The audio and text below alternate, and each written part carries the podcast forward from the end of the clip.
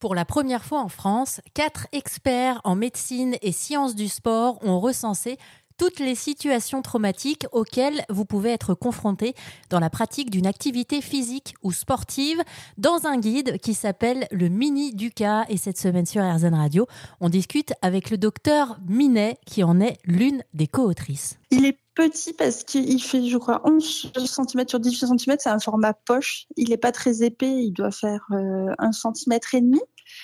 Il a le format réfléchi pour qu'il rentre dans tous les sacs d'activités, de sport, euh, dans même dans les sacs à main. Enfin voilà, il est fait pour être euh, portable, on va dire, et c'est pour ça qu'il s'appelle aussi le mini Duca, parce qu'il a ce format euh, transportable. Ah, c'est vrai que j'ai eu une pensée émue pour un. Alors, on, on, va entendre un reportage dans les semaines qui viennent sur Niki, qui est venue donc euh, dormir chez moi, qui était une parfaite inconnue. Ça sera toute une autre aventure, mais je mmh. pas vous. Ça prendrait trop de temps à raconter.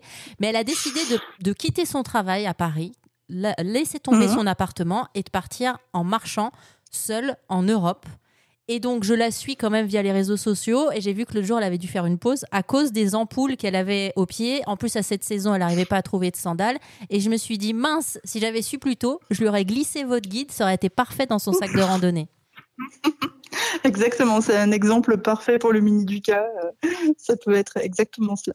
Il y a plein de moments, c'est vrai, on a besoin aussi d'être rassuré dans sa pratique sportive. Il y a même, je pense, que des grands sportifs euh, font parfois des erreurs aussi ou se, se laissent avoir par certaines blessures qu'ils ont l'impression de maîtriser. Donc, c'est important aussi de pouvoir être cadré là-dedans. Complètement. Et puis, il y a des, il y a des, des, choses qu'on pense savoir et puis au final, ce sont des, des a priori et, et c'est pas toujours la bonne prise en charge qui est faite. Merci encore, docteur Minet. Je rappelle que vous êtes médecin généraliste, diplômé en médecine du sport et co-autrice du livre Le Guide Mini Duca, sorti aux éditions Télémac.